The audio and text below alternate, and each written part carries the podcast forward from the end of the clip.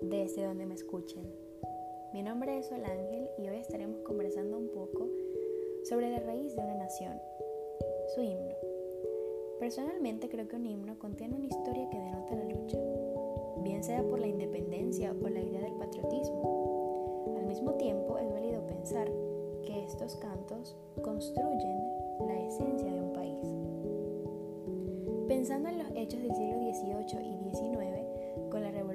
El predominio de la razón y el romanticismo que surge para dar importancia a los sentimientos, se puede pensar que el himno está relacionado con la idea de nacionalismo romántico.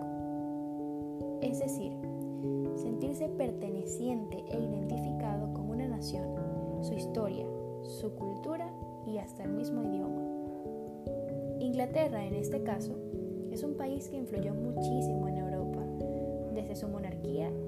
en diversas islas y países. De hecho, en algún momento llegaron a gobernar sobre una cuarta parte de la población mundial.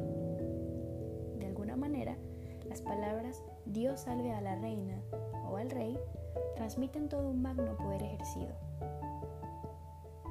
God Save the Queen o God Save the King es el himno válido dependiendo de quién obtenga la corona.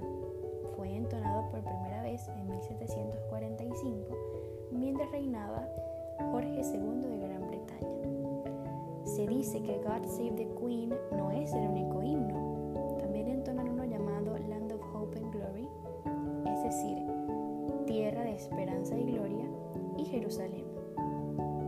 Son estos tres, aunque el primero es el más conocido en el mundo. Ahora quisiera compartirles un dato curioso. Cuando Luis XIV reinaba en Francia entre 1654 y 1715, parece que sufría de una fístula anal bastante fastidiosa. Cuando logró su recuperación, la corte celebraba con muchísima alegría y el músico francés Jean-Baptiste Lully decidió componer el canto Gran Dios, salve al rey.